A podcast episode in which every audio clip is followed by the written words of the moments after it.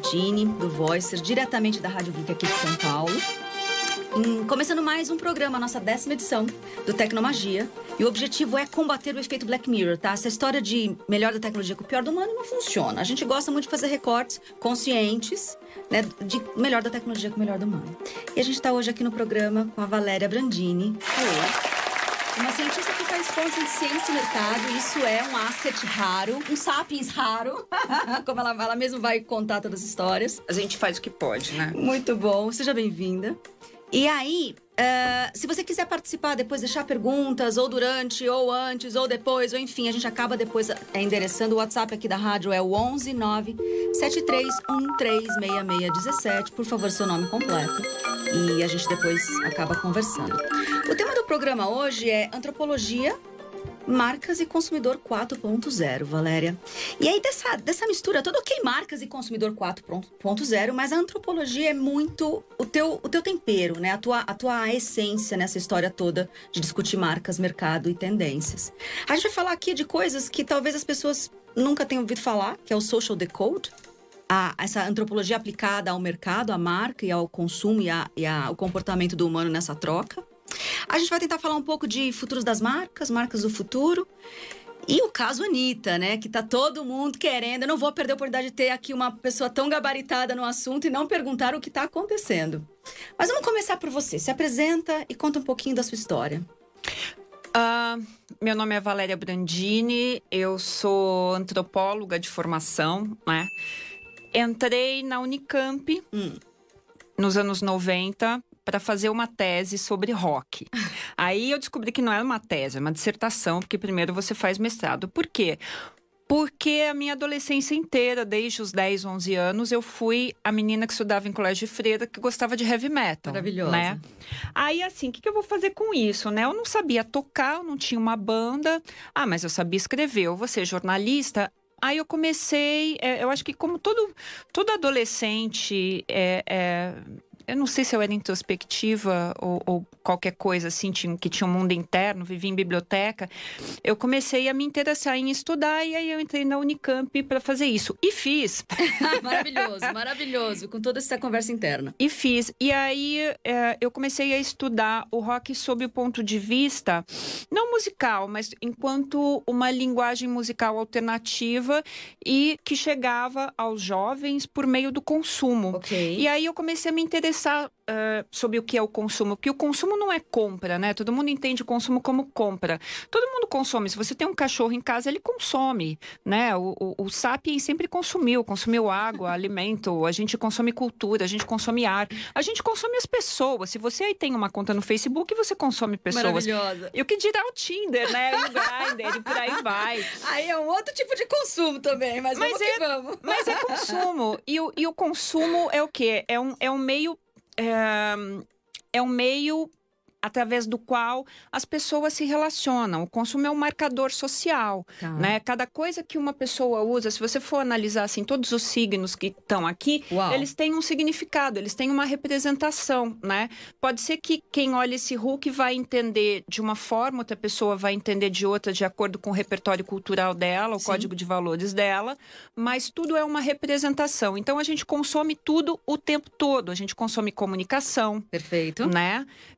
Uh, então eu comecei a estudar o rock a partir disso. Então eu comecei a me interessar, assim, eu sou apaixonada por consumo. Hum. Mas por quê?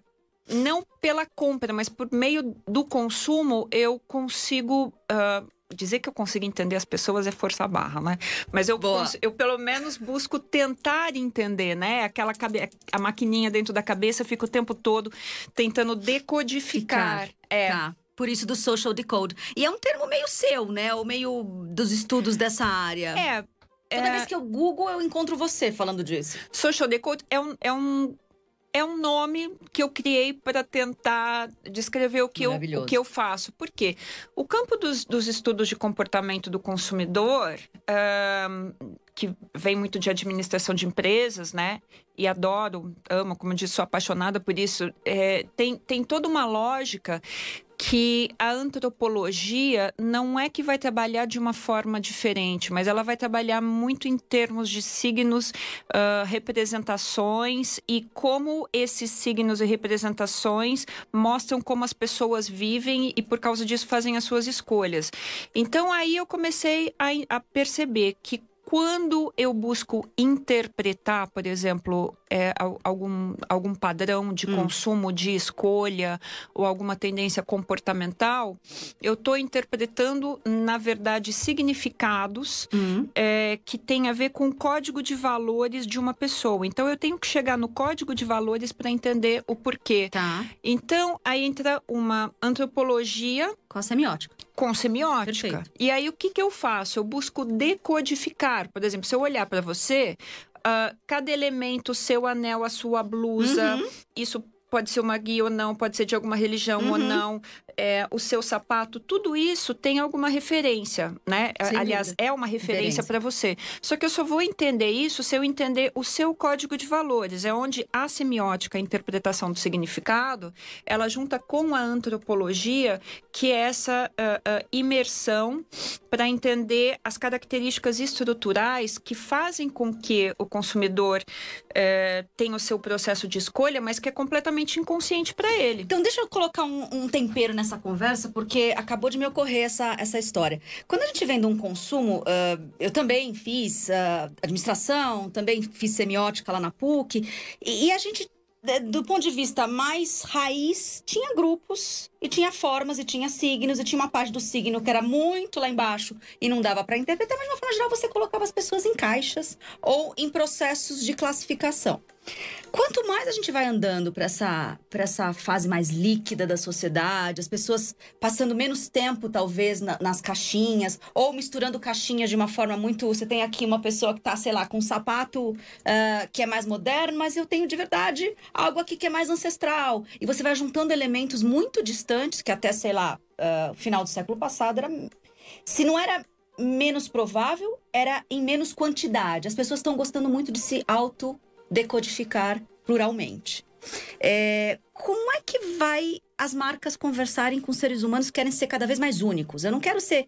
É, quanto mais jovem, menos labels, né? Eu não quero ser esse grupo ou aquele grupo. Eu tenho um monte de referências e eu me autoclassifico eu mesma. Como é que fica a marca nisso? Que gostava de colocar a gente nos quatro P's. As pessoas, na verdade, buscam se codificar, né? E o que começa a acontecer é que nessa necessidade tão grande de criar marcações sociais, né?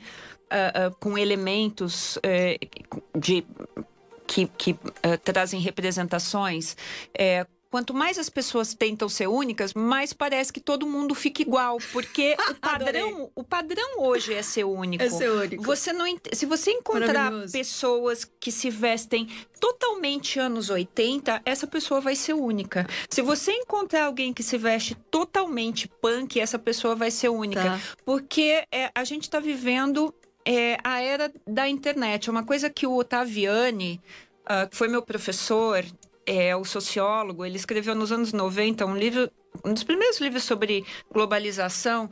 Antes da internet ainda, ele falava de desterritorialização de elementos culturais. Uau. Então, vamos supor que a sua pulseira uh, é uma coisa ancestral e você está usando uh, ela... Do lado do, do, do, do, do iWatch. Exato é, houve uma desterritorialização, porque você não está usando ela no contexto em que ela era usada, né, para sua função original. Você está usando ela com é, é, tem, tem referências dos significados dela, mas tem outras também. Aí entra uh, uma coisa que todo mundo me pergunta sobre isso, a coisa da apropriação cultural. É, se é correto ou incorreto, enfim. É, eu não sei, eu acho que todo, uh, todos os grupos uh, têm trocas culturais, né? Se você for ver toda evolução, a palavra evolução é, é meio complicada, né? Tem vezes que eu acho que é uma certa é. involução.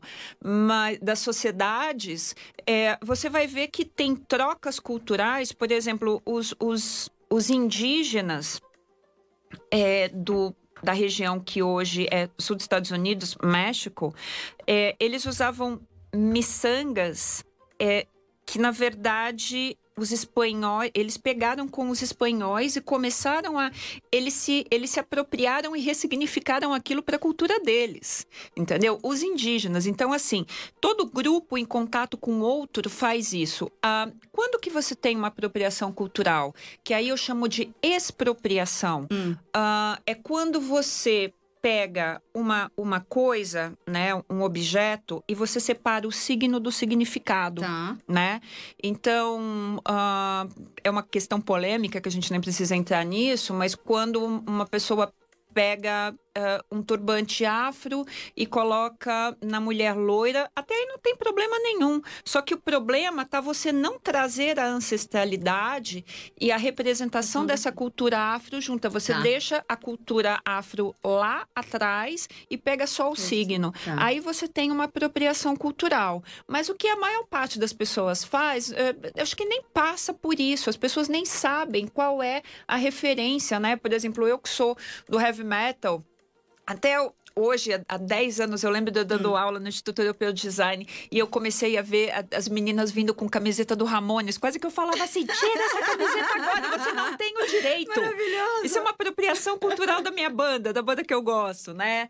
Então, uh, eu acho que isso faz parte o tempo todo essas trocas, mas eu acho que ao mesmo tempo, quando os grupos é, que são detentores desse capital de significado se manifestam, é legal a gente olhar para isso, né? É legal até que tenha essa fricção para o pessoal falar: opa, eu tô aqui e isso é meu, né? Me respeite. Perfeito. E aí agora, isso você fazia lá no final do milênio passado, você mapeava isso em campo, né? E hoje você ganha as vertentes ou as arenas digitais.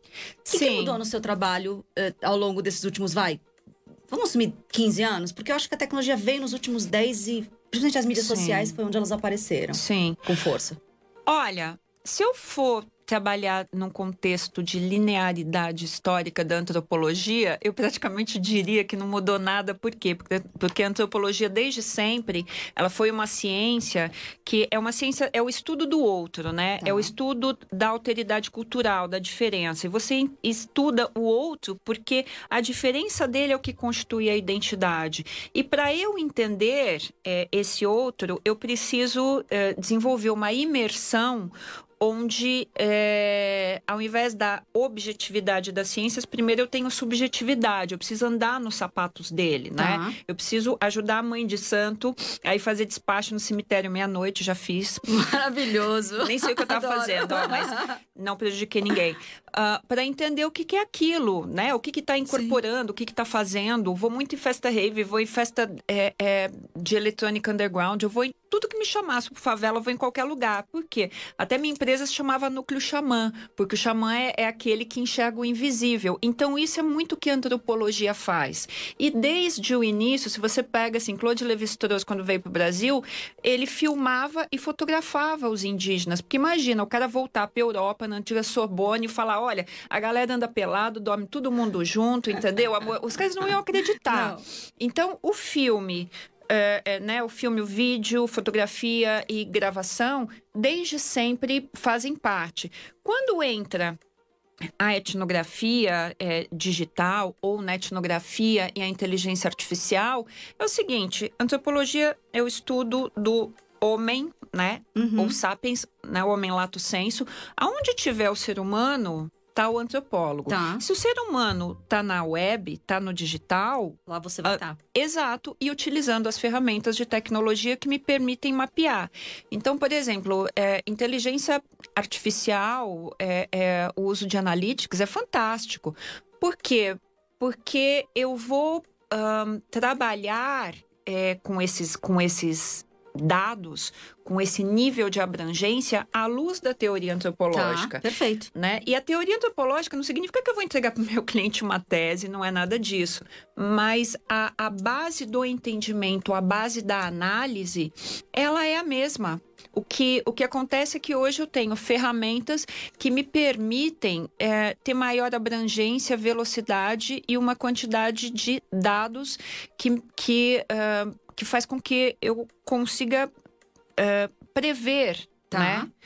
é, elementos que podem vir a acontecer ou não. E você pode contar algum caso dessa, do ponto de vista, uh, juntar a academia com o mercado da, da consultoria que você faz? Alguma marca que, você, que seja aberta que você possa contar o caso? Ou não conta a marca, mas conta o caso? É, a gente fez. Eu trabalho com o pessoal da Spume, uhum. né? É, dentro do, da coisa da, do Data Driven. E a gente fez um trabalho para uma multinacional da área de cosméticos, onde eles pediram para a gente analisar mulher e cabelo, né? mulher e cabelo, imagina, prato cheio. E aí a máquina começou a nos fornecer relatório mostrando, uh, sei lá, o que se tinha de é, é, dimensões né, em relação a cabelo liso e a cabelo cacheado. Eu falei, olha, cabelo cacheado, uhum. aonde, né? O que está acontecendo? Aí eu comecei a olhar os dados e comecei a perceber, né, que esse trabalho a gente fez acho que no ano passado, que de 2015 para cá começou a ter um aumento numa determinada região do Nordeste, tá. né? E aí a gente começou, a própria máquina começou a fornecer uh, uh, os elementos de, de é, é, termos, associações e tudo mais. E aí eu comecei a ver um desenho que, quando eu comecei a estudar dentro de uma perspectiva antropológica né, e semiótica, era o desenho da evolução do feminismo negro. Maravilhoso! Começando no Nordeste. no Nordeste. Exato. E que aí, quando eu comecei a ver, mas por que, que começou a aumentar a coisa do, da necessidade, antes do consumo, das menções, do interesse pelo hum. cabelo crespo, cacheado e tudo mais, né? Porque aí não é só um termo, é, é, é uma vari... são, vari... são muitas variáveis, é, eu comecei a perceber que começou pelo uso do cabelo como forma hum. de discurso de empoderamento, né? Uh, então, usar a estética, tá. total semiótica com antropologia, perfeito, né? Para ser a referência de, da construção de uma identidade estética, né? Tá. Trazendo o ancestral. E aí a gente começou a perceber que aquilo começou saiu é, da Bahia, saiu muito Sempre, de Salvador, né? no Nordeste, começou a descer, veio Rio de Janeiro, uhum, né? Uhum. Em São Paulo, não chegou muito é, porque São Paulo ainda tem uma racionalidade econômica muito ligada. Gente, ninguém está falando de a favor ou contra Por cabelo favor, né? não é, é, isso, né? Dados. Mas ainda existe uh, uh, existem outros elementos, né? E Rio Grande do Sul também uh, ainda não chegou tanto. Mas, por exemplo, por meio da inteligência artificial, eu consegui mapear uma coisa que se eu fosse na unha, ia, né? Ia demorar muito Ia tempo. demorar muito tempo. Então, quer dizer, a, a, a máquina é, é assim, é a matematização uh, de de um campo que na antropologia eu demoraria muito tempo para fazer. Perfeito. Né? Até porque a, a, a, ferramenta permite que eu, que eu olhe de anos passados para cá, né? E como que se dá essa movimentação no sentido uh, longitudinal. E, e, aí, do ponto de vista marca, mais apropriado um discurso, um produto, um serviço, e, ou até mesmo a gente pode entrar no tema que está rolando aí nesses últimos dias, porque já, já é um trabalho que você fez, já tinha mapeado para nossa conversa, e aí estourou o caso Anitta, entendeu? Mas eu vou falar primeiro, Anitta. antes do, do, seu próprio vídeo, antes de você saber que seria essa, essa história da, dos dias de hoje. Você fala algo assim, que a Anitta, ela faz um marketing 4.0, uh, ah, ela não é uma cantora, ela é um negócio de sucesso. Não é música, é o resultado do nível cultural do brasileiro mapeado por Big Data. E aí empacotado na forma que o Brasil sempre se vendeu para o exterior, né? Felizmente, não. Infelizmente, porque eu gosto que você coloca entre parênteses. Deu certo, que é a parte mais sexual, a parte mais sexo, a parte do Brasil Exato. sensual. Mas eu gosto muito da frase que você coloca. Ela é o resultado do nível cultural do brasileiro mapeado por Big Data. Exato. Vai por aí, porque agora que ela virou VP, é, não, e isso tem o quê? Tem um ano, dois anos esse é, vídeo? No máximo. É. é, foi quando ela, ela lançou Vai Malanda, né? Eu fiz esse Isso, vídeo. Que ela foi parar em Harvard, que o. Que Exato. O, que o, o, o, próprio cara da Ambev olhou ela lá e falou: é ela, entendeu? Exato. Um, como, como o Sapiens coloca tudo em caixinha, né? E eu sou sapis também, eu também coloco. Só que eu estudo um pouco mais para colocar em caixinha, mas a gente sempre coloca, a gente categoriza. Existe uma visão romântica sobre o artista, né? Que o artista vai ser aquela pessoa que, para ele criar e ter a liberdade de criar e criar alguma coisa autêntica, né? Não tem que estar tá ligado a negócio. E eu não sei até que ponto isso é um é um, preju... é um preconceito uhum. né, uh, da gente, porque já no meu mestrado, na minha, na minha tese sobre rock, foi uma é. dissertação, mas eu falava tese sobre rock, eu estudava o seguinte, que desde os anos 80, 90, é, nos anos 80 aconteceu uma coisa interessante, 70, 80, que vieram os punks e mostraram que você não precisava saber tocar para ter uma banda, né?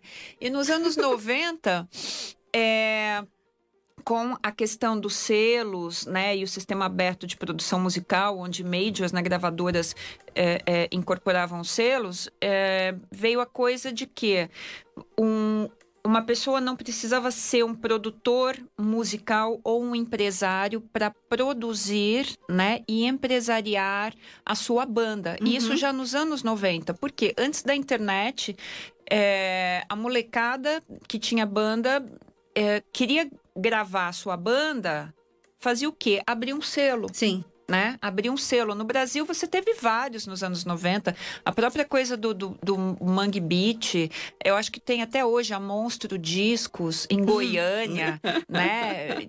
Isso não tinha internet.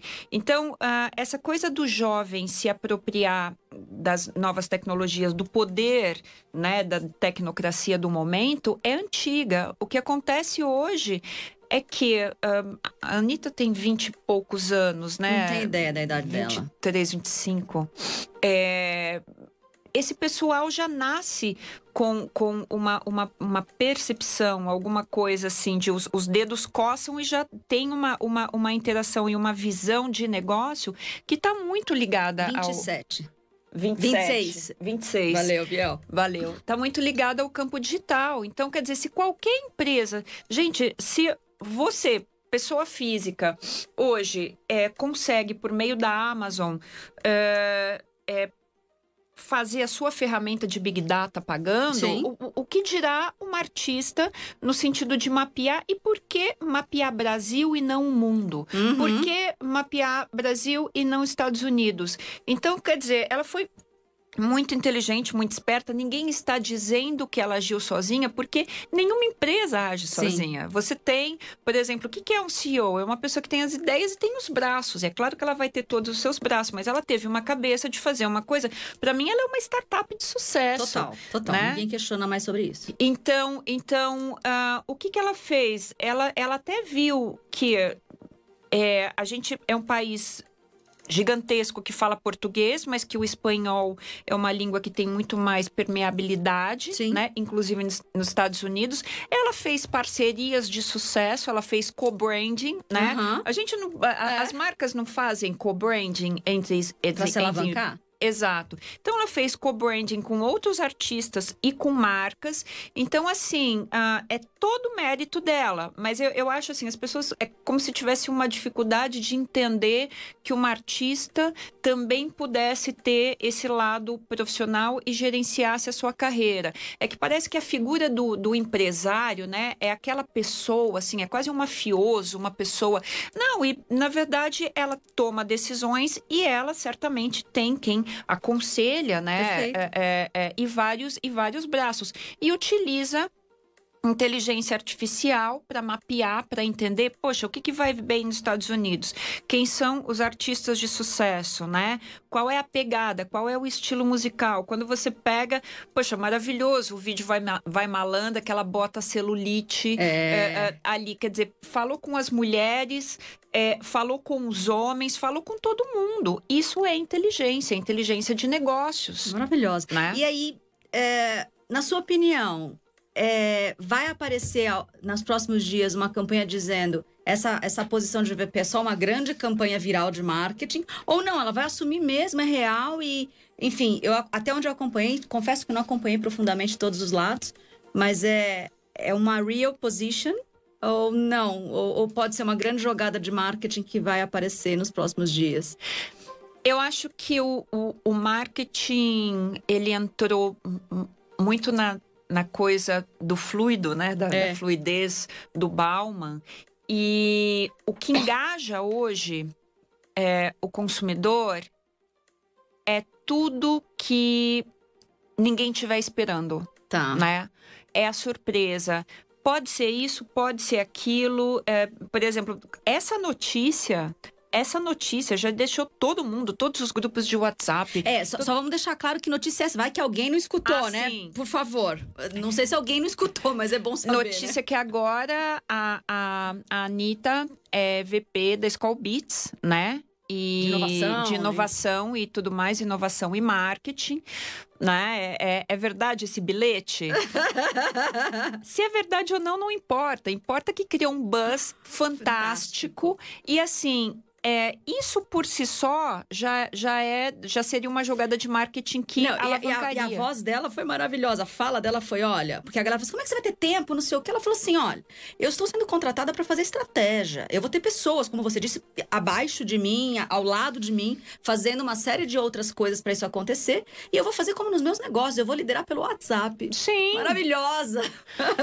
Mas assim, como é que vocês acham que um CEO trabalha hoje? É, que ele fica o dia inteiro atrás de como. uma mesa? Não Tem, existe mais. tem empresas que estão tirando as baias, estão tirando as mesas, né? Então, É. O pra... tal do Agile. exato, exato, é isso mesmo. Eu gostaria que não fosse uma grande jogada de marketing. Eu queria ver uma posição dessa. A gente lá no Voices fala muito sobre o profissional slasher, né? Slash barra em inglês. Então eu sou cantora barra ah, produtora barra e agora VP de uma grande marca. Eu adoraria que não tivesse nenhum tipo de campanha de marketing por trás para começar a ver como é que são, esses slashes acontecendo na vida da pessoa, nos mais múltiplos talentos que ela possa ter, entendeu? Não, eu, eu me lembro que eu estava uma vez num, num evento em que eu palestrei com a Luísa Trajano e, e ela, aquela pessoa maravilhosa, super espontânea, e ela dizendo assim, gente, é, de tudo quanto é pesquisa, tudo quanto é coisa, os meus assessores, eu quero que alguém me traga uma coisa numa folha de papel muito clara, com, com um direcionamento mais claro possível para eu decidir ah, ah, que caminho tomar. Exato. Já Né? que, já que a, a confiança, enfim, o liability vai ser meu no final, eu preciso saber, mas eu preciso tomar decisão Exato, mas a, a coisa assim, se, se é, a- é, a- é o talento do É, CEO, é. né? Se a pessoa se ancora é, é, é, é, nos braços corretos, é tomar Acabou. decisões, é estratégia. Bom, a gente tem aí dois minutinhos para fechar. Ah, eu conversei aqui hoje com a Valéria Brandini. A gente falou sobre antropologia, marcas, consumo, caso Anitta. Valéria, fecha. Eh, Diz para as pessoas um pouco sobre eh, o futuro disso tudo entre marcas, pessoas e, e essa condução de, de consumo. Dá sua mensagem final. Eu acho que as marcas, eu enxergo as marcas como se fossem é, interfaces humanizadas entre a empresa e o sapiens, entre a empresa e as pessoas. Então, as marcas têm que ter todas as características que regem o, o- o momento presente. Se hoje a gente está vivendo uma era da, da humanização, entendeu? Elas têm que ter o sentido de humanização. Se a gente está vivendo ah, esse determinado momento da tecnologia, da automação, da internet das coisas e tudo mais, tem que ter isso. É, eu acho que o talento de alguém fazer a gestão de marcas é entender pessoas. Perfeito. Porque marketing é sobre pessoas. Ah, e se você não entender de pessoas, você não entende de marketing. Você pode ter todas as ferramentas possíveis, mas você não vai conseguir desenvolver uma boa estratégia. Perfeito. Bom, foi uma honra te ter aqui. Muito Ah, obrigada. foi minha. 30 minutos passa muito rápido. Muito. E é o que eu te falei, aqui, aqui o meu objetivo era. Eu gosto de conversar com pessoas, de conhecer, de me atualizar sobre aquelas que eu já conheço. Só que era injusto ficar os cafés só pra, só pra mim. Então a gente abre aqui uma grande conversa, como se tivesse uma mesa de café. E, e é por aí a gente vai contando pra mais pessoas aquilo que não deveria ficar só pra uma. Obrigada. Obrigada a vocês. Pessoal, mais um programa, toda terça-feira ao vivo aqui pela Rádio Geek em São Paulo. Eh, reprises nas nossas mídias sociais, tanto do Voices quanto da rádio. E daqui a pouquinho já sobe tudo aí no YouTube também para vocês acompanharem. Então, muito obrigada, até terça-feira que vem. Tchau, tchau.